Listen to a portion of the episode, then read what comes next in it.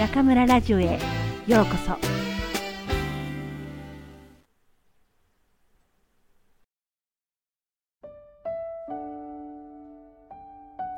与えるスケール。人生で何をしたかはどんな仕事をしてどんなものを作ったかでは決まりません。大切なのはどれだけ人に与えたかということ。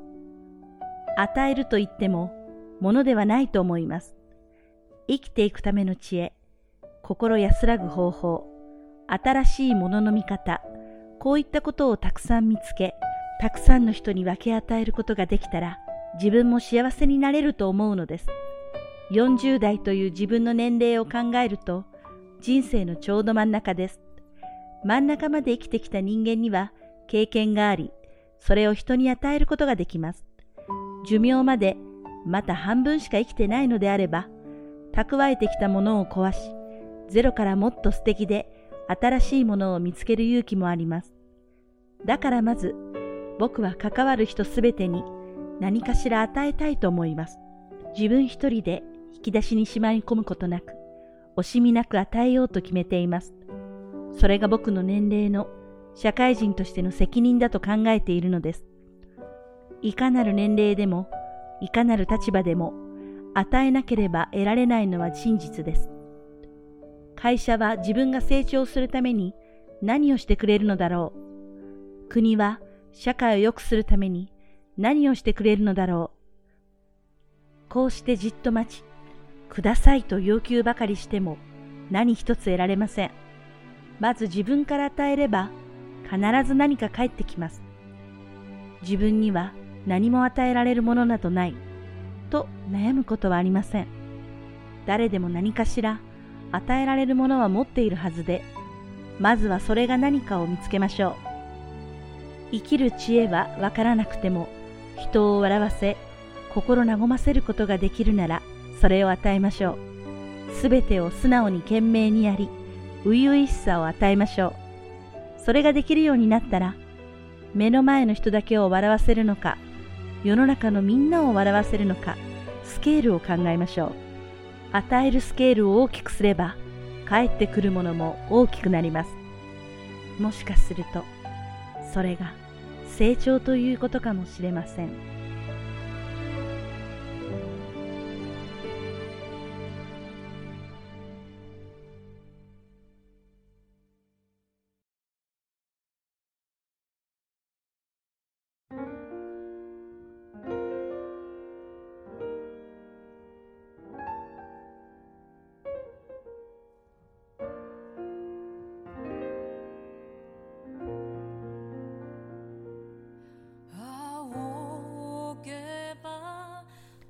皆さんこんばんは。今夜も中村ラジオへようこそ。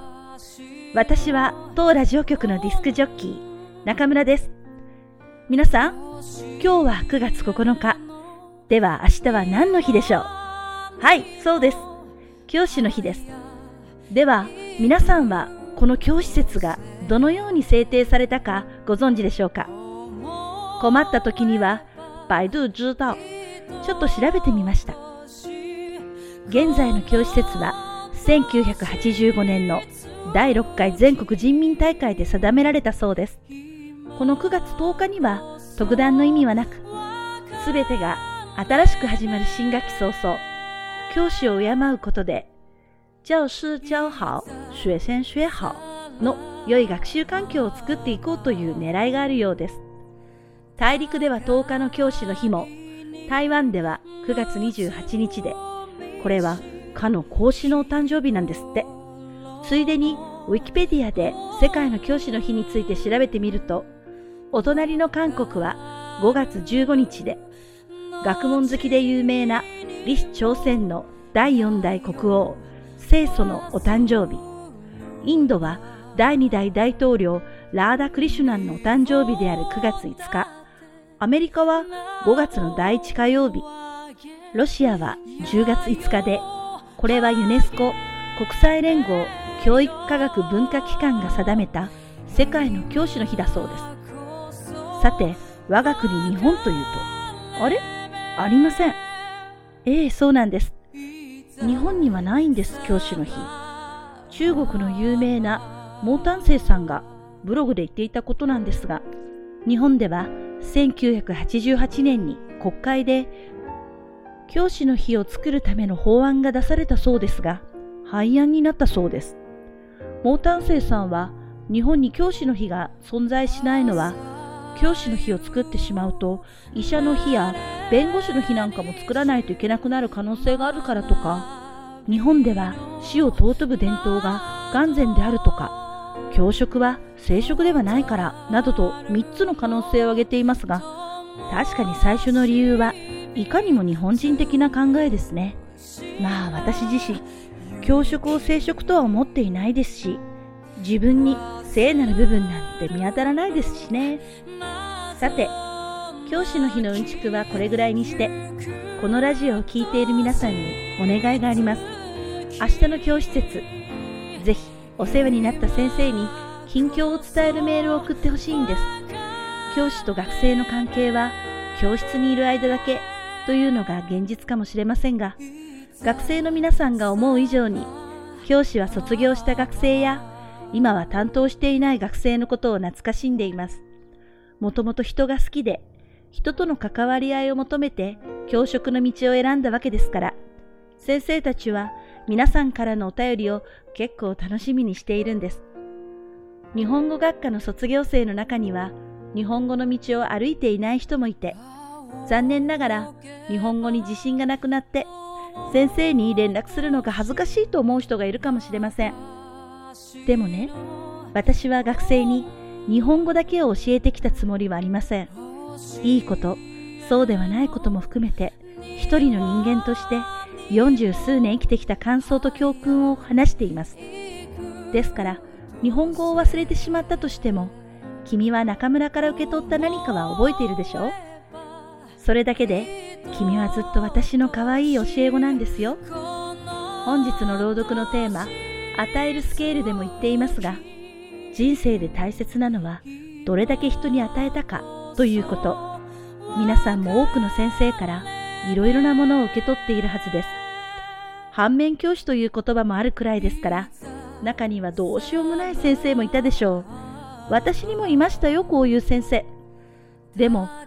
自分はこんな先生にはならないぞって思うきっかけになったわけですから、やはり与えられたものがあったわけです。皆さんがご家族やご親戚以外で最も早く、最も深く知り合う人は先生です。先生は先に生きると書きます。十数年皆さんに様々なことを有形無形で教えてくれた人生の先輩です。先生だってごく通の人間ですから、時には調子が悪かったり、教職が嫌いになったり、他の職業が羨ましくなったりしちゃいます。若いうちは理想に燃えていても、おじさんおばさんになるにつれ、そのパワーが落ちてきたり、学生とのジェネレーションギャップを感じて寂しくなったりして、だんだん熱い先生もぬるくなって、悪くすると冷たい先生になってしまうんです。そんなお疲れ気味の先生たちも、明日可愛い教え子の皆さんから、先生、お元気ですか？私は頑張っていますってメールをもらったら、きっと体中にエネルギーが復活して、あさってからもっといい授業ができるのではないかと思うんです。皆さん、ぜひ明日は全国の先生たちに熱いパワーを与えてください。明日はどんな嬉しいお便りが届くかしら。それでは皆さん、次回またここでお会いしましょう。おやすみなさい。